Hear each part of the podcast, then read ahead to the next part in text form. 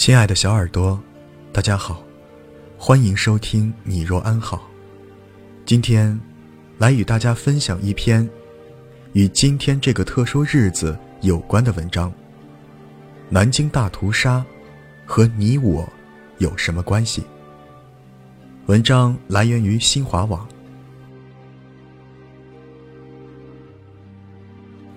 八十年前的那场血雨腥风。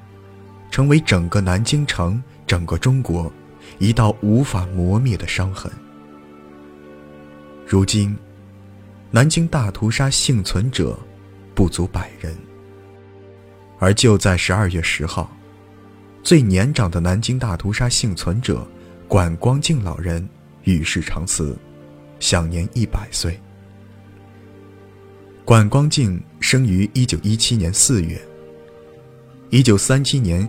亲眼目睹日军飞机来袭轰炸，他躲在丽水东河沿边大石头底下，才幸存生还。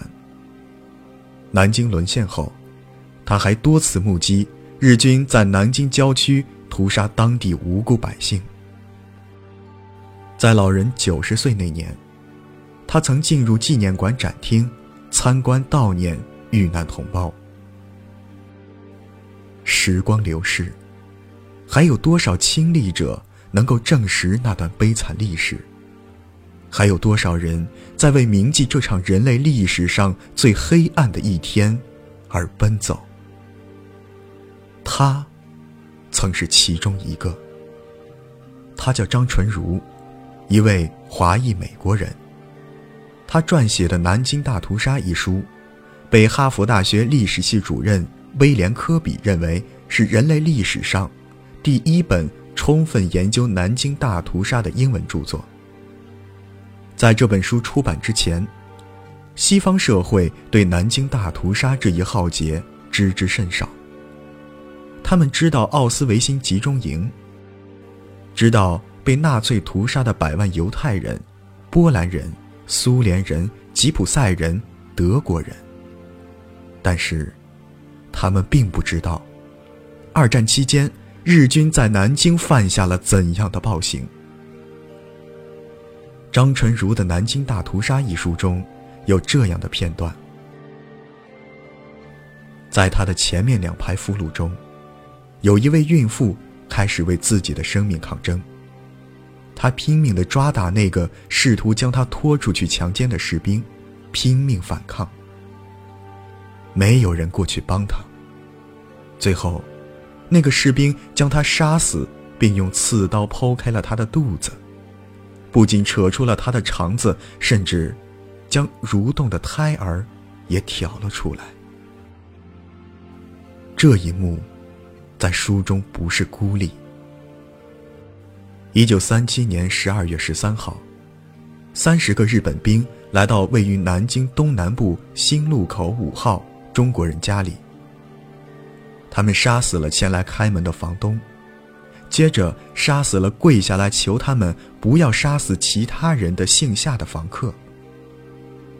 当房东太太质问他们为什么杀死她的丈夫时，他们也把她打死了。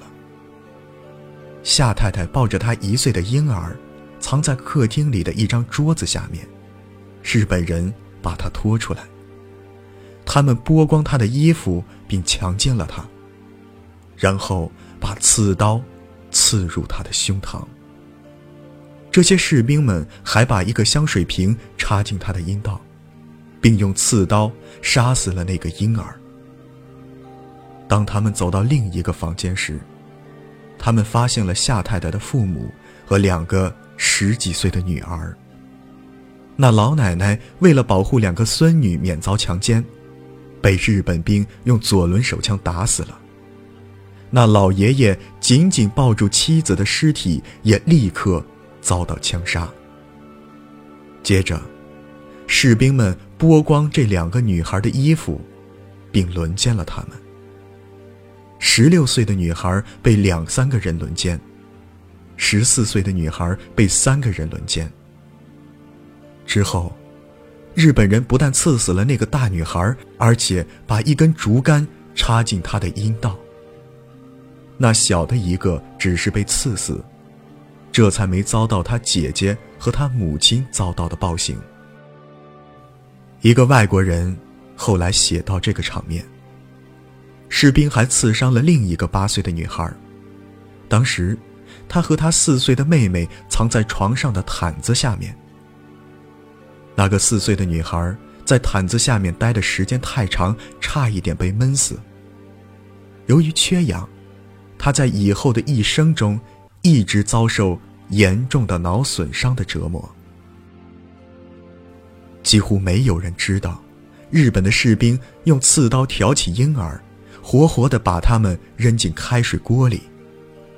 永富说：“他们结帮奸淫十二岁到八十岁的妇女。”一旦他们不能再满足他们的性要求，就把他们杀死。我砍过人头，饿死过人，也烧死过人，还活埋过人。在我手下死去的人有二百多。这真可怕，我简直成了动物，并干了那些无人性的事儿，实在难以用语言来描述我当时的暴行。我。真是个恶魔。这是永富脚户，曾经的一名日本兵的原话。张纯如在写南京大屠杀时，不过二十几岁的年纪。很难想象，他做了多少努力，才有力量支撑自己，在人生最美好的年纪，每天与南京大屠杀那段血腥残忍的历史为伴。他要把那些砍头。活焚、活埋，在粪池中淹溺、挖心、分尸等等，一字一句地写出来。成书后，他又遭遇日本右翼势力的报复和骚扰，他不断接到威胁信件和电话，这使得他不断变换电话号码，不敢随便透露丈夫和孩子的信息。他曾经对朋友说：“这些年来。”他一直生活在恐惧之中。后来，他患上忧郁症。二零零四年，他在自己的车中开枪自杀，时年三十六岁。要说南京大屠杀和他有什么关系？南京大屠杀至于他，没有半分关系。在接触到南京大屠杀之前。他和大多数人一样，过着简单而幸福的生活。他从美国的伊利诺伊大学毕业，又在约翰霍普斯金大学获得写作硕士学位。他完全可以走任何一条别的路，去实现人们羡慕的美国梦。但是，张纯如选择研究这样一段历史，并且将《南京大屠杀》这本书呈现给世人。甚至为此付出年轻的生命。他让更多人知道了这段历史，他让更多人看到了日军曾在中国土地上犯下的种种罪行。这些白纸黑字，是他曾经为南京大屠杀奔走的证明。南京大屠杀之于他，是一种生命的连接。是他与自己生命的连接，是与那些在南京大屠杀中故去的人们的连接，也是与生活在和平年代下的我们的连接。十月二十六号，加拿大安大略省议会经过辩论和投票，通过了华裔省议员黄素梅提出的，将每年十二月十三号设立为安大略省。南京大屠杀纪念日的动议。这是西方国家中首个省议会通过有关设立南京大屠杀纪念日动议的地区。十二月九号下午，加拿大多伦多地区上千名华侨华人在万景市会议中心举行追思会，悼念八十年前在南京大屠杀中遇难的三十多万同胞。十二月十三号上午，中国在侵华日军南京大屠杀遇难同胞纪念馆集会广场举行国家公祭仪式。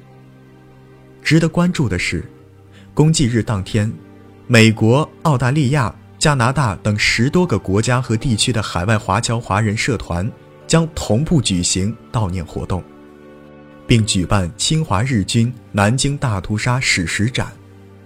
截至目前，已有一百七十九个社团响应，并且这一数字还在不断增加。